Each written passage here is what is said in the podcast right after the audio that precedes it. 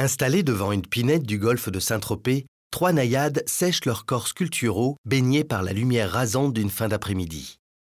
L'une est assise, les jambes croisées, tandis que les deux autres, debout, partagent un drap de bain. Ce sont les trois grâces, peintes ici par Henri Manguin, selon une construction rigoureuse. Les formes sont simplifiées, en témoignent les traits anguleux de leurs fesses ou l'absence de formes complexes comme les mains.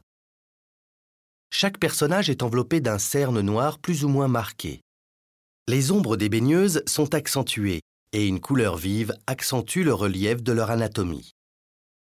Regardez la colonne dorsale de la baigneuse centrale, le ventre de celle de gauche, ou encore la longue chevelure sombre de celle de droite. Les visages sont à peine esquissés, presque négligés. Observez plus en détail la nymphe de droite. Ses traits sont vaguement schématisés.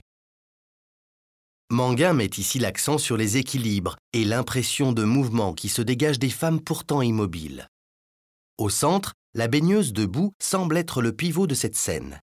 Elle est figurée dans une attitude impossible, dessinée de dos, la tête tournée de trois quarts et l'épaule gauche qui s'écroule. Si Henri Manguin n'est pas le plus célèbre des impressionnistes, il a pourtant été l'un des précurseurs du fauvisme. Au contact de la lumière méditerranéenne qu'il découvre à Saint-Tropez en compagnie de Signac, Manguin élabore une palette de plus en plus expressive.